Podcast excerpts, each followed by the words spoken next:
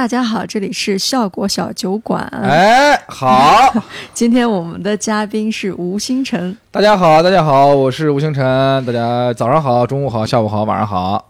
因为这一期是我们第十一期，所以我们进行了一些改版。我跟大家介绍一下，原来我们本来是有二十个问题，全部要问一遍，基本上就是回答一个问卷。前几期会觉得还挺好玩的，但是一旦一旦把这个框架框住，你会觉得很难延伸。然后大家可能看了十期的时候，就会稍微有一点疲劳。所以我们打算就是我们根据不同的人，我们基于他这个人的本身，我们聊一些东西，然后再从二十个问题变成一个。问题库，我随便问一些我想知道你的答案的一些问题，个人定制一下。对对对，差不多就是这样的一种改版。哎，好，恭喜改版啦！新节目耶，效果大酒馆，欢迎大家。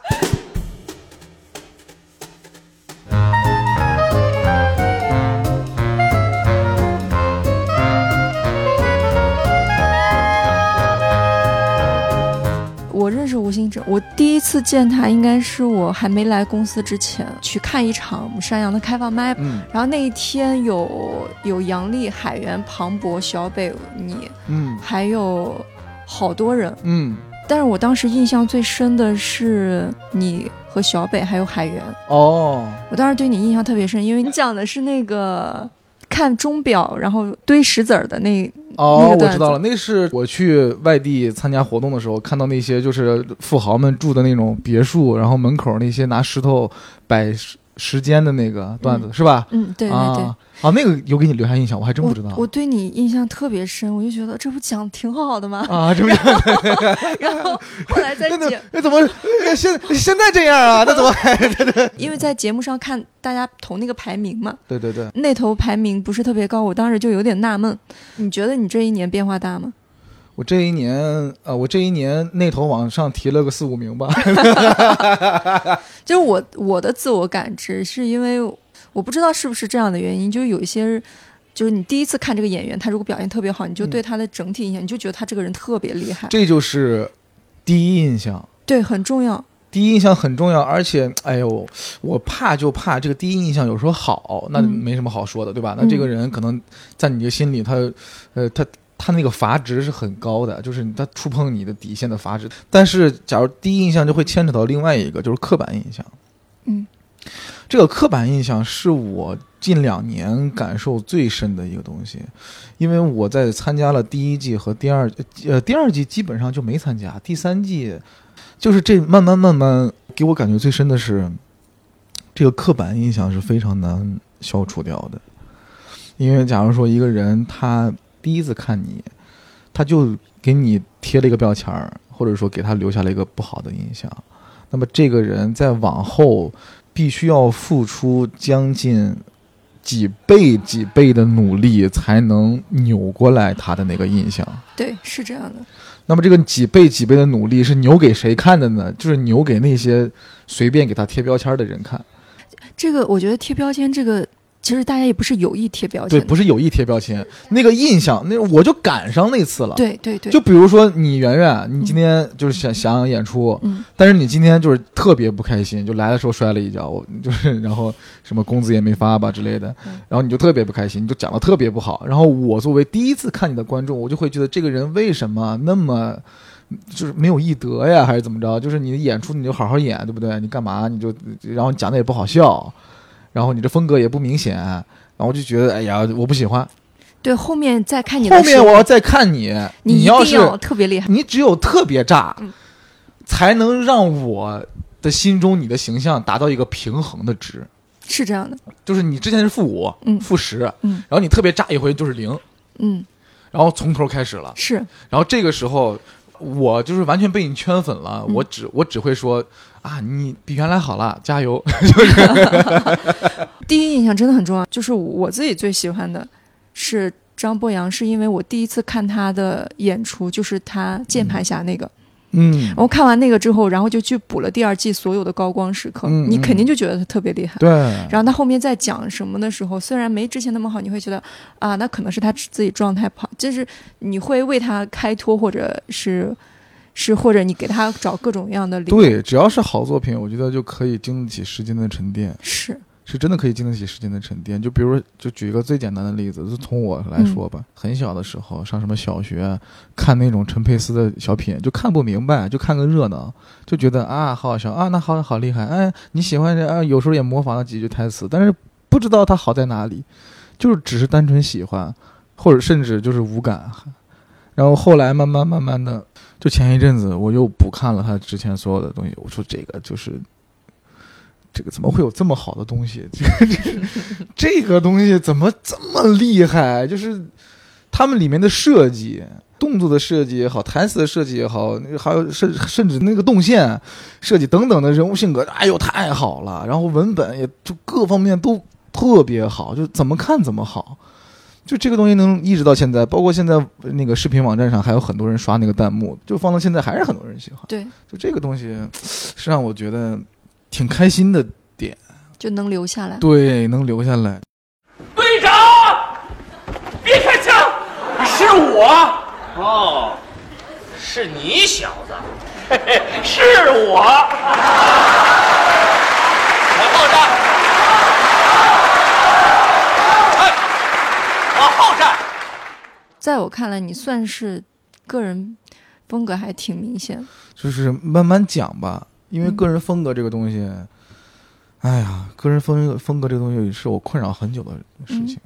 在我就比如说一七年第一次上脱口大会的时候，第一季那会儿我上大三，整个人活泼乱动，那活泼的不行了，还是个学生，那天天就咋咋呼呼的，那很正常。因为我我大哥，我我我我昨天还在学校里写作业呢，我第二天就上节目了。你说这搁谁不会很活泼呢？对不对？然后。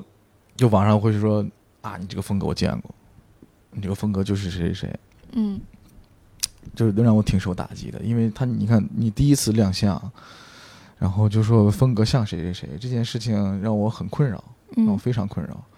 后来大概第二年的时候就有点迷茫，第三年的时候完全就 lost 了，完全就完全就不不知道我在干嘛了。我说真的。就第二年、第三年那两年很别扭。第二年尝试了很多方法去去找、去修正自己，去就是捶打自己，但是好像成效都不高，因为可能骨子里面它就是时不时的总会跳出来那么一下。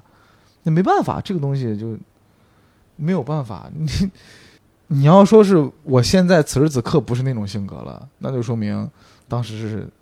当时是故意的，但是我现在还是这种性格，就说明这种性格他就是这样。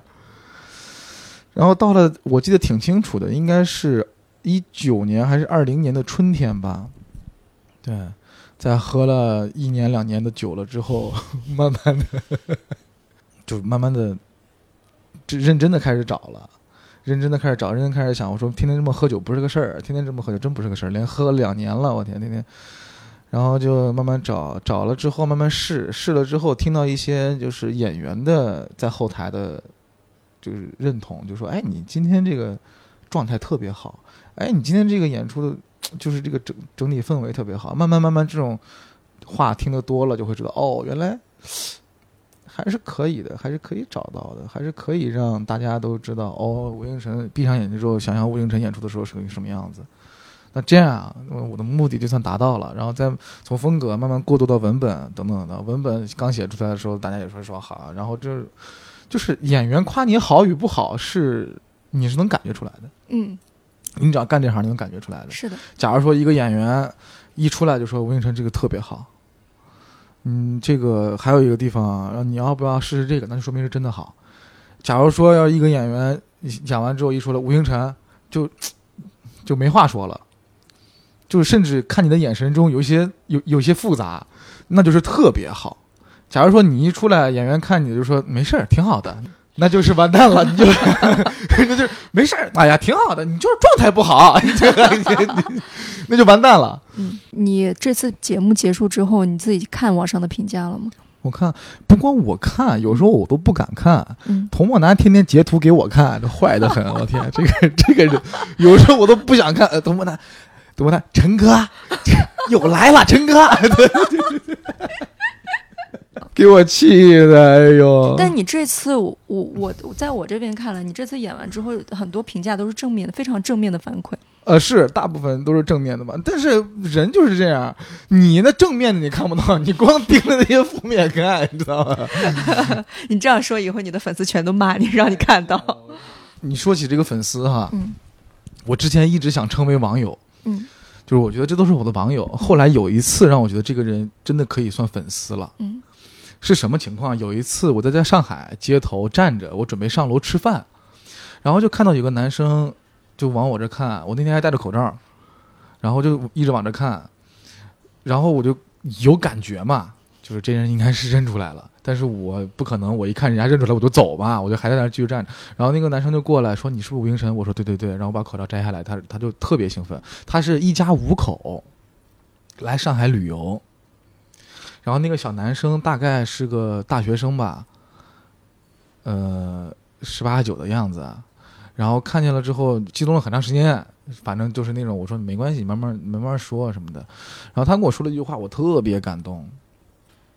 他说：“我真的特别想谢谢你，你写你写那些东西我都看过，我甚至能背下来。”然后他背了一段，说：“终于有人是你把我心里话给说出来了。”然后那个声音带着颤抖，我说：“这太好了，我天！我当时我我从来没有遇到过这么让我满足的一个反馈，你知道吗？”他说：“终，因为他跟我他跟我讨论的是那个网络用语那个东西。他说我早就想说这个事，终于有人你把这个东西给说出来了。哇塞，我太开心了！那那天是我的生日，哇，那天就是当天就是我的生日。然后他说完这个之后，他他妈妈给我们两个照了张相，然后我就拜拜，然后玩的开心。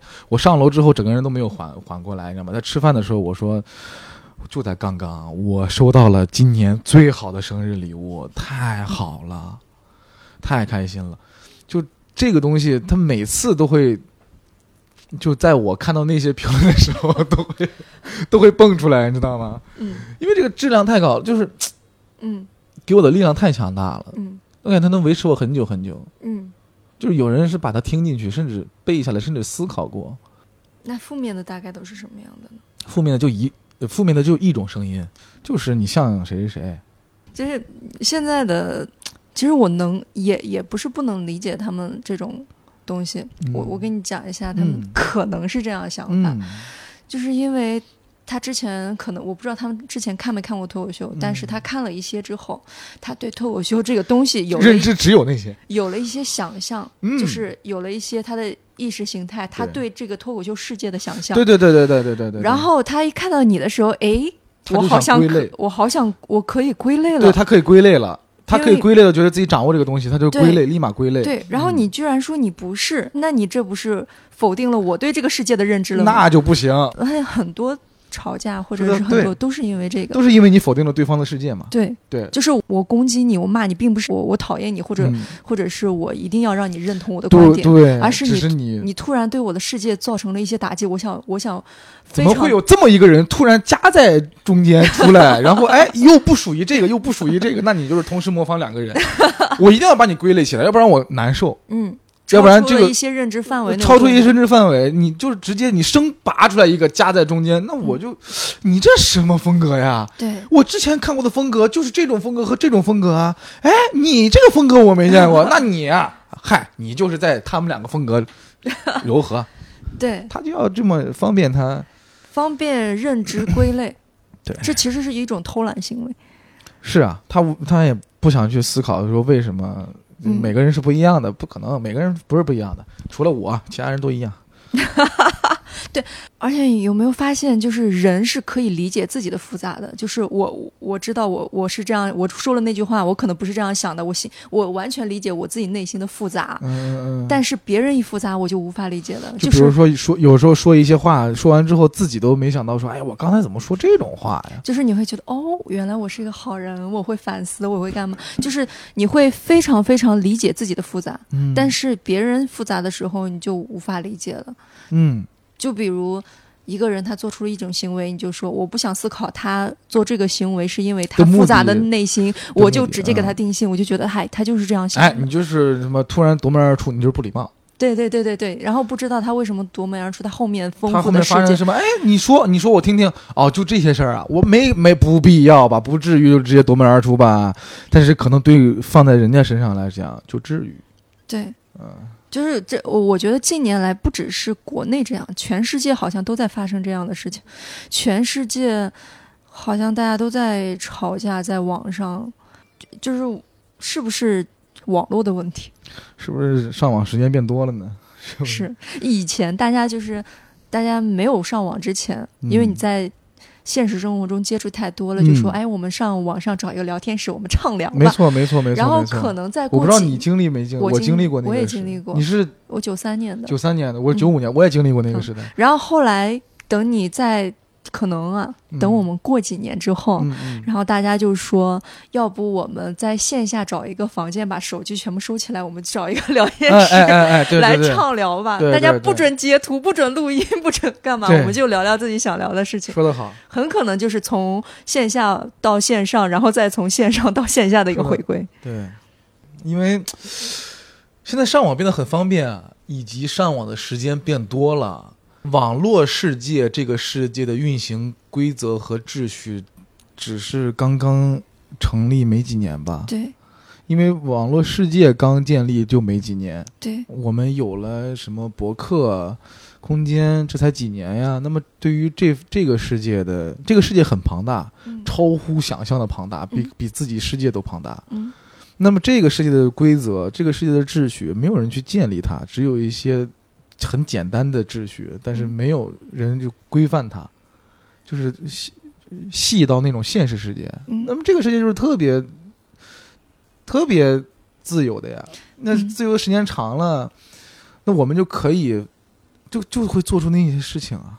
嗯，你看，原来上网时间很短，对不对？嗯啊，现在成本太低了。我举举个最简单的例子，现在你想上网骂个人，拿出手机解锁，点开输字儿发送，完了，嗯就这样。嗯但是你之前你就你就是什么天涯论坛、猫扑，或者说什么那个聊天室那个时代，你想骂个人，好，你就找到一个电脑，打开，然后那个噔噔噔噔噔噔噔噔噔噔噔，然后好进去，点完了之后开始连上网，上网之后点论坛，点论坛之后搜索，搜索之后登录账号，登录账号输密码，输完密码之后点击那个帖子，点完那个帖子之后，你的气已经消了，你你已经理智了，你懂我意思吧？嗯，你就想做一些真正有用的东西了，就你想找一些真正有用的。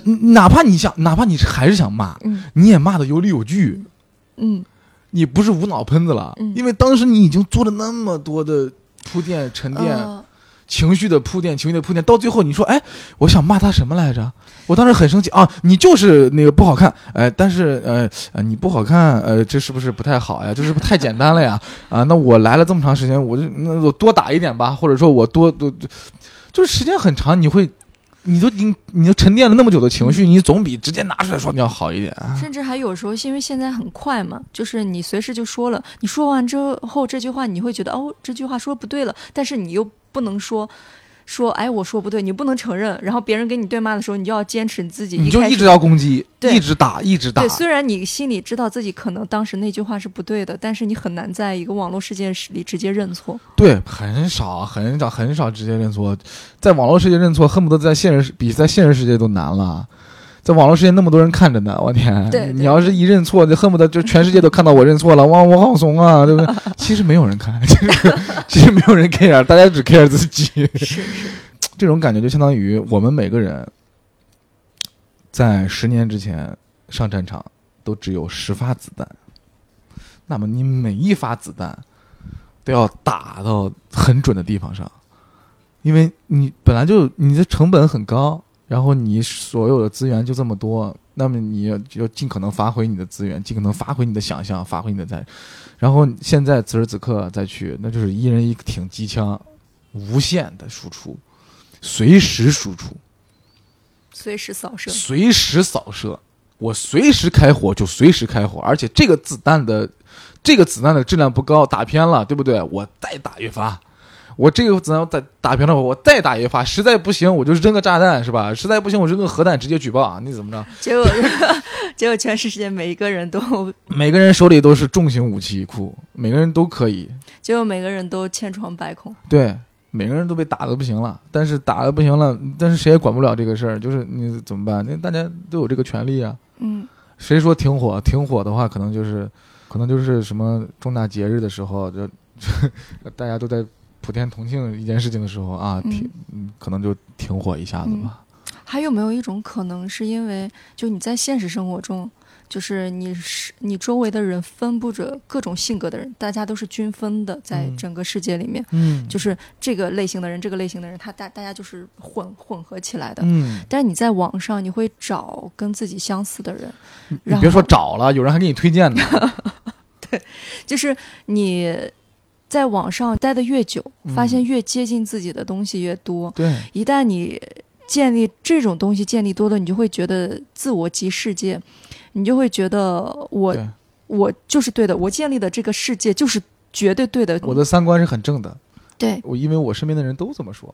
对，或者是我们跟现实生活的中的人本来交流的就变少了。嗯，就是你很你身边的人啊，大家要不要一起吃饭？大家要不要一起喝酒？嗯很少会讨论到非常细节的东西，关于自己的世界观的东西。的东西，对，就是你这样的话，你就以为你在网上看到那些，你就以为自己身边人其实也想象中也是这么想的。虽然你没问过他们，嗯你觉得他可能会是这样想的，嗯，然后就变成了，但其也有可能不是。但是他不知道。但是他不知道，但比如说我们现在上网的时候，突然嗯感觉现在网络环境，哎呦怎么这么差，随便都开骂，嗯哎呦怎么这么说这个人啊？嗯但是回头发现，哎，身边的人好像不这么想。嗯那么这个人他哪里来的？就是哦，原来身边人其实不这么想啊。但是为什么网上那么多人想呢？那么网上这些人他们是真的这么想吗？你隔个三天再问他，哎，你是不是这么想？你是不是真的这么想？那个人可能早就已经忘了你说什么事儿啊。对我当时当刻那么想而已，对，我根本就不是那么想。我三天之后这事儿我都忘了，我只是当时当刻这么想。但是这些东西你虽然对我们来说是转瞬即逝的，但是对，但是在网上它就留在了那。，对对，而且我坚信，绝对有一部分人会被他影响，嗯因为假如说我现在是一个十三岁的孩子，嗯我这种自制力啊，我绝对我绝对会以网上大多数的人的想法来作为参考。是。因为你十三岁的时候，你的整个世界观还没有建立完备，对我还没有叛逆期呢，我还别人一看就是如此煽动性，甚至他那句话说的非常有道理，有逻、哦逻辑，看似很有道理，很有逻辑，我就跟着他信了，对，我甚至也会加入他，嗯，怎么办？那这些人，那我的人生谁来拯救？那我的未来谁来负责？保不齐也有这种情况，反正我是不太赞成。但是每个人都有自己发言的权利和自己想，就是对因为是哎呦，咱俩在这儿说什么个人世界，个人世界，唉，那每个人的个人世界都不一样，然后而且是绝不允许侵犯的，并且拥有这种个人世界的自由。对，他是有这种自由。我是觉得，就很多有时候我们发表言论的时候，或者听到别人发表言论的时候，可以稍微的反思一下，有自己的独立思考就行。每个人一定要有自己的世界，嗯就是这，就是你嗯即使那个是不对的，你、嗯但是你是有权利拥有这样的世界的。为什么？因为你有独立思考的能力。对，但是你看的时候，你看跟着别人的世界，你根本就没有自己世界，你跟着别人世界跑，这可能就不那么好了。哦，每个人都可以有自己的想法，当然了，但是你不要强求别人跟你一样想法，当然。这种就是非常难搞的一件事情。你自己是这样想的，你不能说你摁着别人的头也这么想，那就是有点嗯不尊重我了。，对所以说，说我什么长得油、长得老，说我什么是不是就 看起来特别像老大爷，根本不像九五年，这我都能接受，嗯对吧？因为这个没关系，这跟我跟我的创作没关系，跟嗯我的呃真正关心的东西，跟我内容没关系。对，因为是没有侵犯到我的世界，我觉得都 OK 的，甚至大家都开一会儿开玩笑，没问题。但是假如说你这种就就已经是超出这个范围了，嗯越界了，啊，对，就不行了。呃，我我要是被你我被你骂，是因为我越界了你，但是嗯我也不是故意的越界越界你，嗯我只是在展展现我自己而已。然后你就突然觉得，哎，这个人怎么突然蹦出来我的面前呀、我不喜欢，对吧？那那你你已经被越界伤害了，你要非要在越界伤害一回我，咱俩就这么打，嗯 就是这样。我觉得你说的那个特别好，就是要有独立思考的。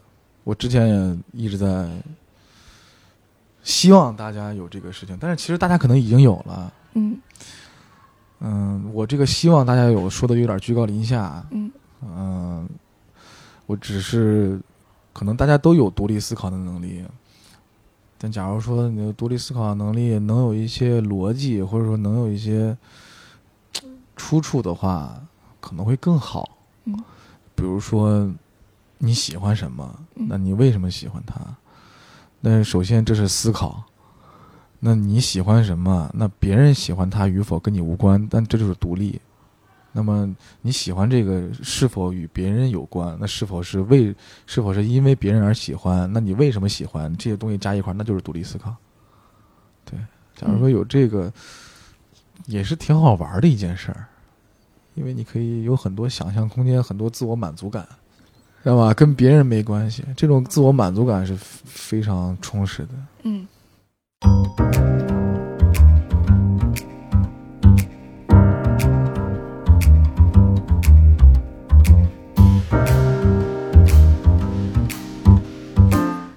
接下来要不要就聊一下问题库里面的问题？好，你是什么时候意识到自己是个普通人的，或者你是什么时候意识到自己是个天才？我什么时候意识到自己是个普通人？我想想啊，你真的觉得自己是个普通人吗？到现在，你还是你我真的是，我真的是，我什么时候意识到自己是个普通人？我都随随随随时时的就都意识到自己是个普通人你。小时候就觉得自己很普通吗？我小时候觉得自己不普通啊，小时候觉得自己不普通，然后嗯现在觉得自己普通，他那个分界线是啥时候呢？我可能四五年前、三四年前都觉得自己不普通，嗯但是你进入到这个行业之后，越越演越学，越往里想，就发现自己差的越多。嗯我没法把自己当成大明星，我要是把自己当成大明星，我可能。我可能在一个月之内就会陨落。我要是有一天我在内心里面对自己说：“吴星辰，你现在是个大明星了。”我的天，我可能真的会在一个月之内陨落。我太了解我自己了，所以说，我从来不会把自己当做一个什么明星，但是我会拿明星所谓的明星、公众人物去约束一下自己。就是有些事情你是的确不能干。嗯你你作为一个艺人，你首先得有艺德嘛。嗯这个我是一定要有，但是我不能，你你你不能有了艺德之后就真把自己当腕儿了，那就 那就死得太快了。那你有没有觉得自己最珍贵的品质是什么？我最珍贵的品质，善良。前两天养了个蝈蝈，结果温度没有控制好，第二天冻死了吗？热死的，哎呦，够难受的。就是我，我真的就是我看起来是那种特别，你知道，梳着油头，戴着一个有颜色的眼镜，完了之后穿着花衬衫，穿着小皮鞋，就是说话咋咋呼呼，就看起来是那个性格。但是我是真的胆子又特别小，然后还心里又善良。我没我我不会害人，你知道吗？就是。那你觉得自己最恶劣的品质是什么？容易给别人造成一种自大自负和瞧不起人的感觉。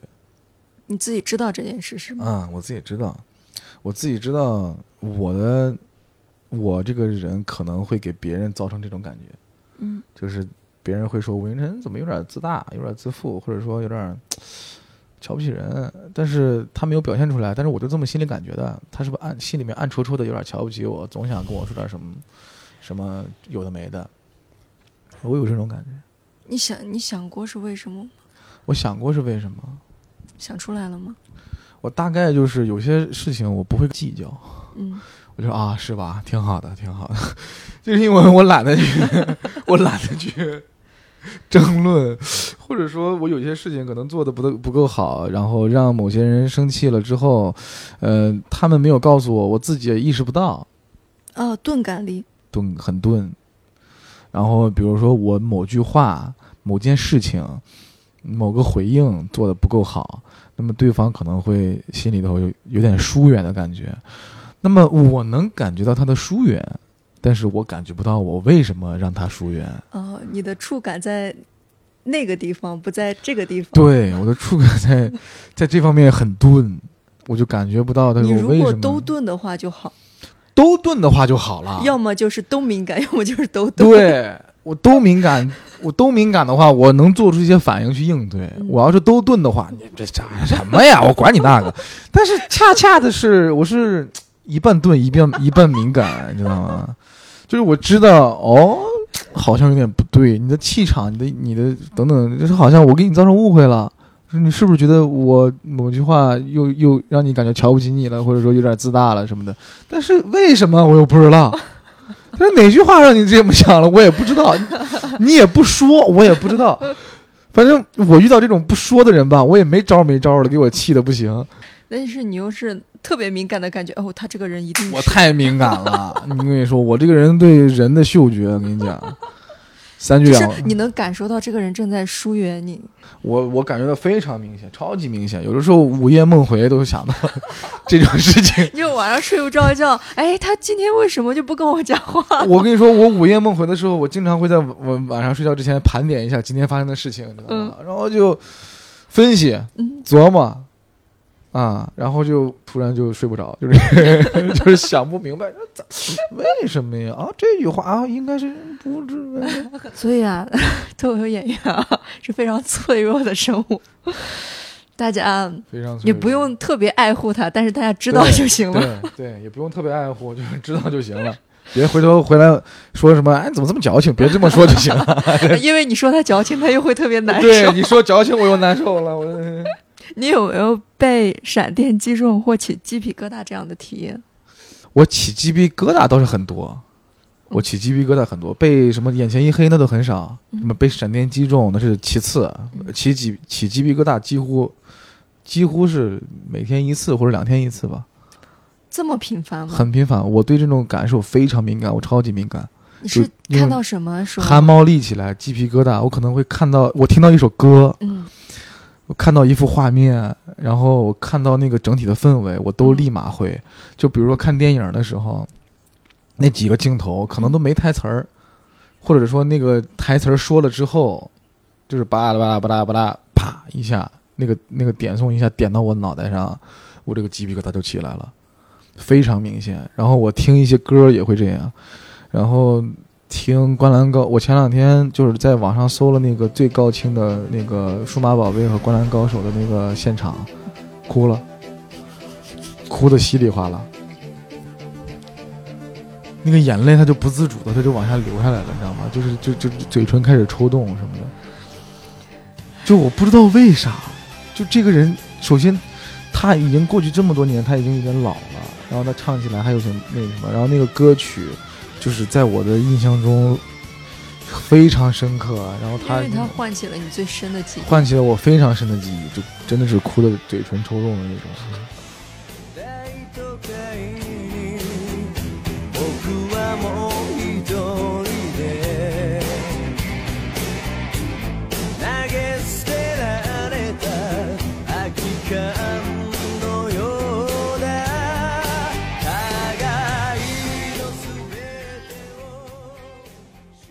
听歌也是，我最近听了那个《西游记》的那个配乐，许镜清老先生写了一首《庆功天仙曲》，这首歌也听哭了，就是因为这首歌它曲子他写的吧，它是一个特别悲伤的曲子做基底，但是他用各种乐器和编排让它听起来很欢乐，但实则很不欢乐。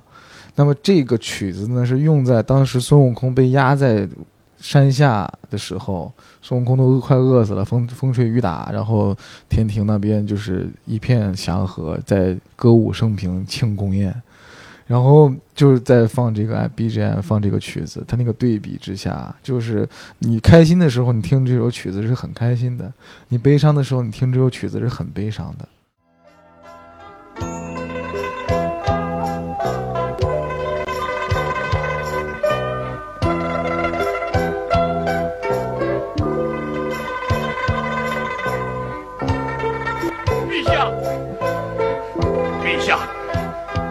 王压在五行山下，并不服输，还在左右挣扎，眼看就要把五行山推倒了。啊！我当时听这首曲子，我正在骑车，你知道吗？我真的停下来哭了一会儿，我真的不行了，我整个人都。你知道吗？我就觉得脱口秀演员很好的一个地方，就是他毫不掩饰自己经常哭这件事。我觉得经常哭不是什么坏事，对因为你对这个生活的触角很敏感。对，还有一个是那个一个曲子，就是一个歌词让我鸡皮疙瘩，就是好几天。吞风闻雨葬落日，未曾彷徨。岐山赶海见雪径，也南未绝望。南京的经里面那个，嗯，凭着两眼有一双臂，会牵手不能防。我已经起了，起来了，来了，汗毛立起来了，看见没？就是观众朋友们看不到，你看汗毛已经立起来了，这还算轻的。就是我现在说这个台词儿，嗯不是我现在说这说句歌词词，想那个画面，我那个荡气回肠，我就已经不行了。就我们小时候看《天龙八部》，我小时候没，看过，你没看过？我没看过八，那是八几年版。后来看过我后来也没看过，但是我只听过这首歌。然后听完这首歌之后，我就看了他的歌词。我看完歌词，我就那个鸡皮疙瘩，我每次想想，我都他不只是那一句，他整个整篇都非常好。為貪嗔喜惡怒着迷，責你我太貪功戀世，怪大地眾生太美麗，悔舊日太執信約誓，為悲歡哀怨妒着迷。啊捨不得璀璨俗世，还有一个也是许镜清老爷子写的那个填词，就是严肃。反正我几个字我也不知道，反正我现在脑子里一直在想这句话，就是那个严肃他写的整个填词就一个主题。嗯他当时这首歌是要唱给唐僧听的，这首歌叫《何必西天万里遥》，就是你想它背后的东西，就是你都已经来这儿了，你何必西天万里遥？他是来到哪的？他是在女儿国的时候，哦，就是就是女儿国的时候，他就跟那个都唐僧，已经走了一半了。他跟唐僧，大哥你在女儿国，这里什么都有嗯，啊，你就去那么远干嘛呀？就你你在这不好吗？就是它背后有那么多可以解读的事情，你知道吗？太爽了，这种文虽然只有几个字，就是就几个字，就一句话，就几个字，何必西天万里遥，七个字嗯，没了，嗯就这么多，你就想吧，太舒服了。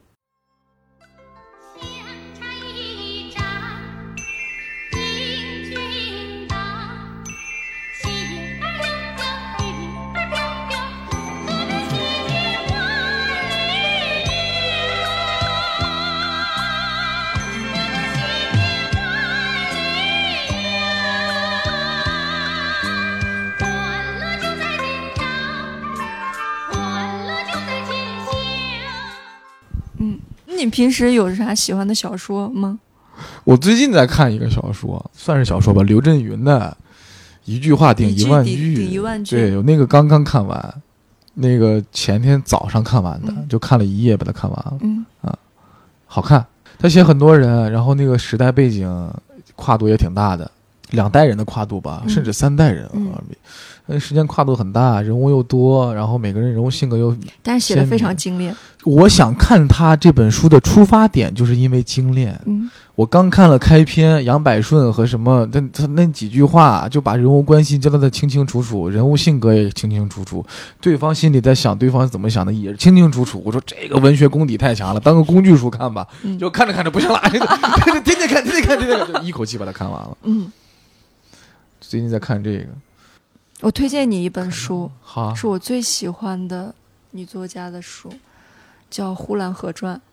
她会用最轻最轻的话写最重的事儿。哦，呃，小时候我们有一篇，就是小学课本里面有一篇文章叫《火烧云》，记得吗？我记得就是这里面的在那个《呼兰河传》里的，《呼兰河传》里面，他写的非常好，他语言也非常精炼，嗯他用非常非常清楚，他没有用各种什么晦涩的词语，嗯但是就能把你写的，嗯，怎么说呢？我记得里面有一个，怎么着把情绪调动起来？呃，就是他要写这件事的时候，他就转头写另外一件事情，嗯就比如那边在唱大戏，嗯然后这，然后他就不写那个戏，然后他就写旁旁边的渔翁在那边划着船，然后马在那边呵呵的喝水。这么听起来像是这种电影分镜头，是不是？但是但是他嗯，用用用词用笔太好了。。嗯呃，我我最喜欢的一个国外的作家叫马尔克斯，嗯，就是我不知道有没有人觉得他们像，但是他们俩都有一个特我自己特别喜欢的手法，就是在写一场那个的时候，他突然写到另外一件事情。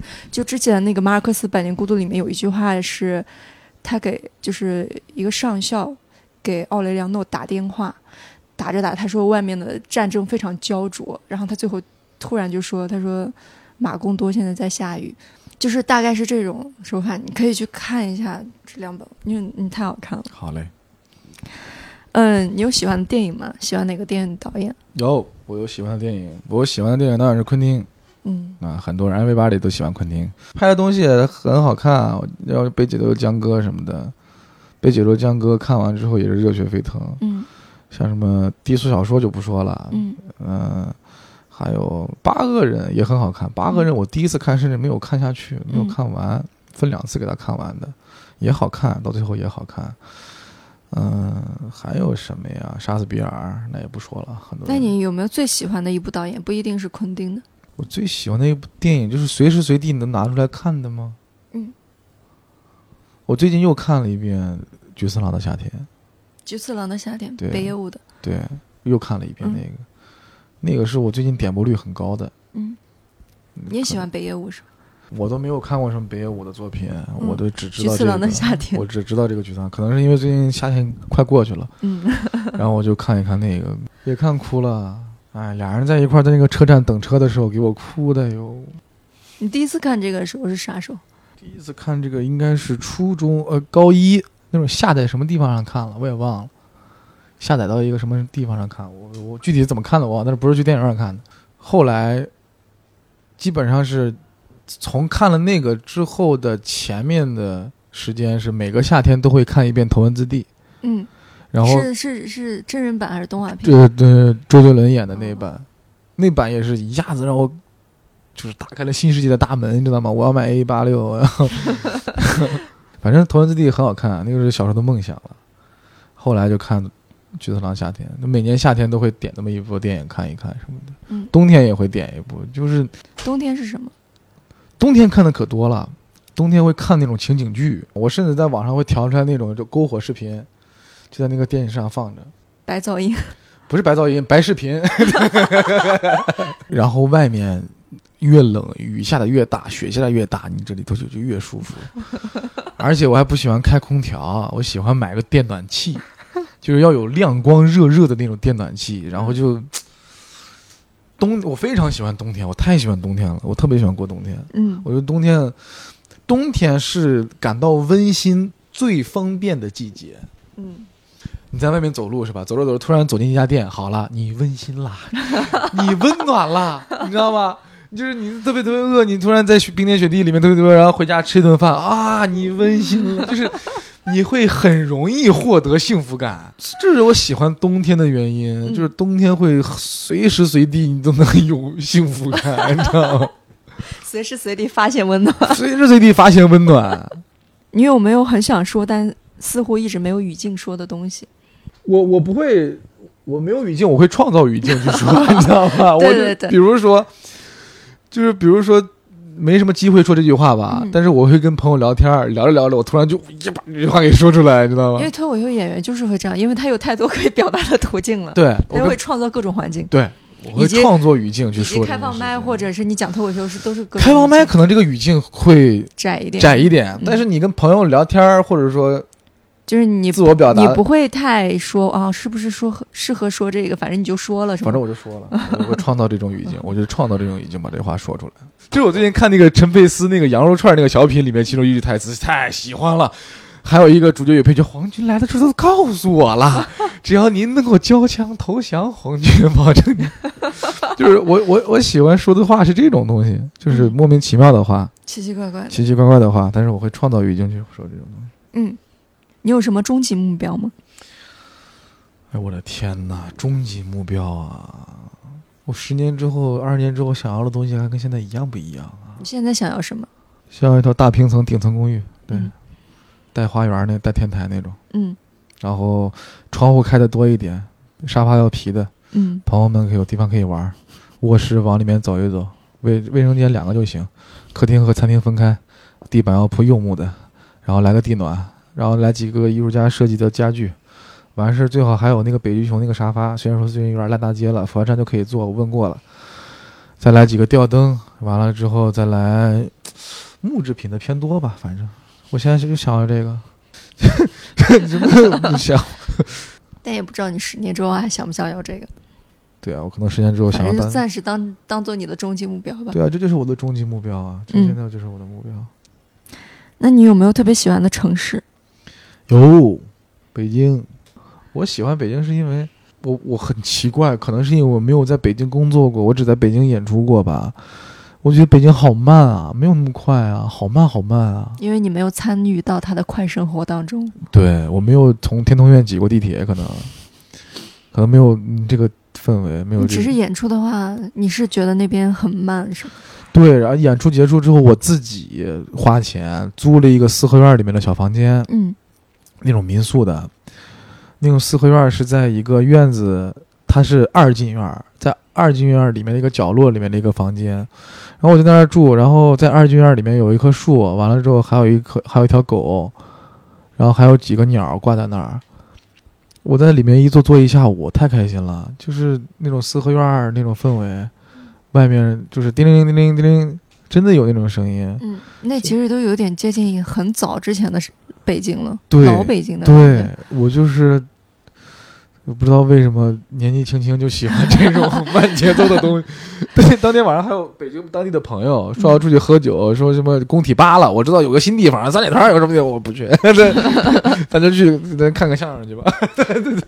哎我觉得有没有可能，就是我们感觉上北京比上海慢，嗯，是因为他们北京人北京话比较慢，上海话比较快。北京话说起来了也快，可能我不知道，因为慢是因为北京有一些东西它让你变慢，嗯就比如说啊，我猜啊，嗯上海这边发迹是不是？我猜啊，现在以下言论仅代表我个人我猜的。你说上海会不会一开始就是夜生活？一开始就是打的夜上海。那么一开始打夜上海的旗号，会不会就是因为节奏很快，黄包车这边呱呱拉来，拉完人赶快挣钱，挣钱了之后赶快消费，然后那个大老板也每天晚上去消费，去喝酒，去听那种快节奏的那种音乐。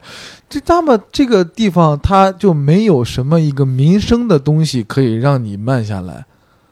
那么北京这种民生的让你慢下来的东西很多呀，养鸟、养花、养鱼、养虫、养蝈蝈，然后就是放鸽子，然后抖空竹，然后就是那个种花、看花，就是他们那边的那种文化氛围也好，或者说民生的东西也好，就是节奏慢的。但是上海这边就不是啊，没有人玩这个，你从来没有见过一个人上海上海的这边夜上海夜总会门口有人斗蛐蛐吧？不可能啊，因为他们那边就是很快啊，就是很快啊。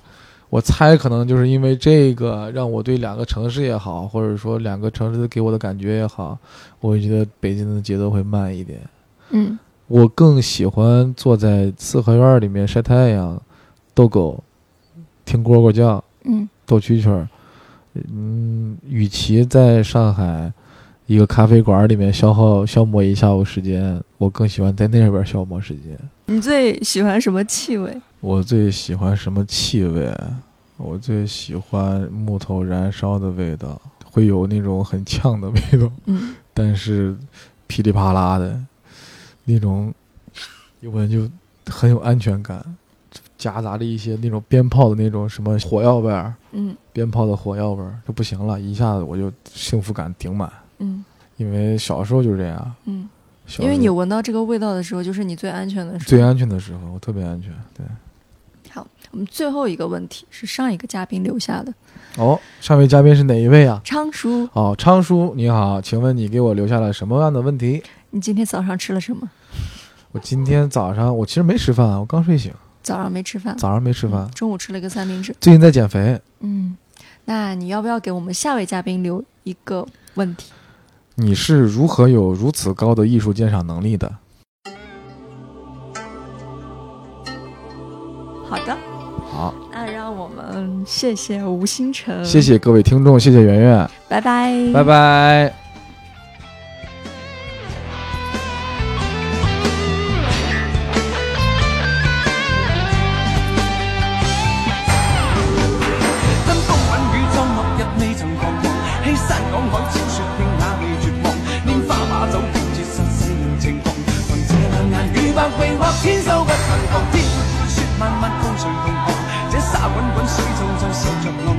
贪欢一晌，偏教那女儿情像埋葬。